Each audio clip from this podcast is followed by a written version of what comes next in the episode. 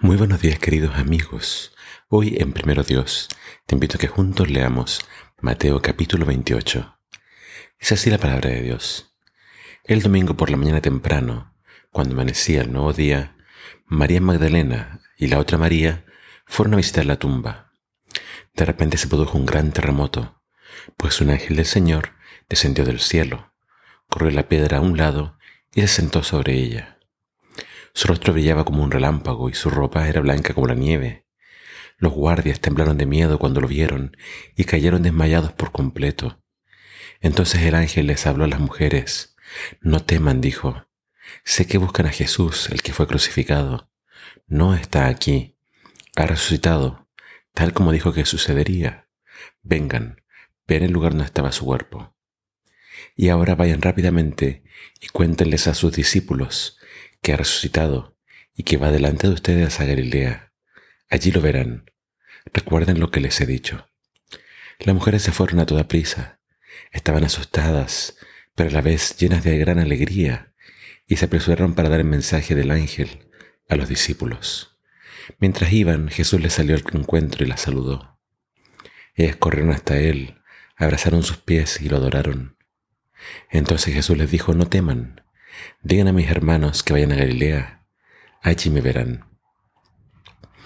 Mientras las mujeres estaban en camino, algunos de los guardias entraron en la ciudad y les contaron a los principales sacerdotes lo que había sucedido. Se convocó una reunión con los ancianos y decidieron dar a los soldados un gran soborno. Les dijeron, ustedes deben decir, los discípulos de Jesús vinieron durante la noche mientras dormíamos y robaron el cuerpo. Si llega a oídos del gobernador, nosotros los respaldaremos, así no se meterán en problemas. Entonces los guardias aceptaron el soborno y dijeron lo que les habían ordenado. Su historia, corrió por todas partes entre los judíos y la siguen contando hasta el día de hoy. Entonces los once discípulos salieron hacia Galilea y se dirigieron al monte que Jesús les había indicado. Cuando vieron a Jesús, lo adoraron, pero algunos de ellos dudaban. Jesús se acercó y dijo a sus discípulos, se me ha dado toda autoridad en el cielo y en la tierra. Por lo tanto, vayan y hagan discípulos de todas las naciones, bautizándolos en nombre del Padre y del Hijo y del Espíritu Santo. Enseñen a los nuevos discípulos a obedecer todos los mandatos que les he dado. Y tengan por seguro esto, que estoy con ustedes siempre hasta el fin de los tiempos. Así es como concluye Mateo su Evangelio no podía terminar de otra forma sino con el relato de la resurrección de Jesús. Y Jesús dice acá resucitó un domingo, el primer día de la semana, muy temprano. Jesús no podía estar encerrado para siempre.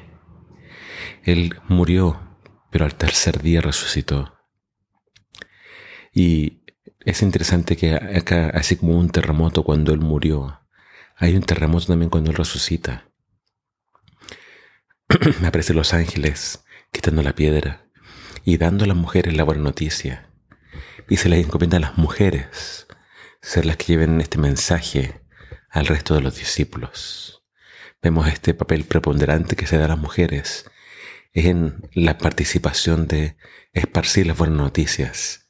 Jesús vive, Jesús ha resucitado y tenemos el encuentro de Jesús con los discípulos en Galilea Jesús tuvo varios encuentros con los discípulos en Jerusalén y en Galilea, pero según nos cuenta Mateo fue en Galilea donde Jesús les da la gran comisión. ¿Por qué?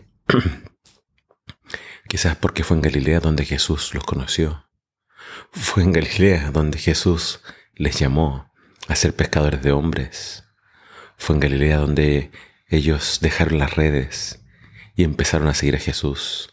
¿Y cuál es la gran comisión? ¿Cuál es la gran misión? Ellos tenían que ir por todo el mundo, a ser otros discípulos.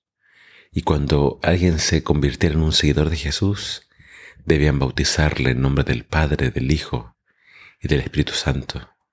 Debían enseñarles que guarden todas las cosas que Jesús les había mandado. Y la promesa es de Jesús, yo voy a estar con ustedes todos los días hasta el fin del mundo. Así es como un grupo de doce hombres que recibió el poder del Espíritu Santo viajaron por todas partes y entonces llenaron el mundo con el Evangelio.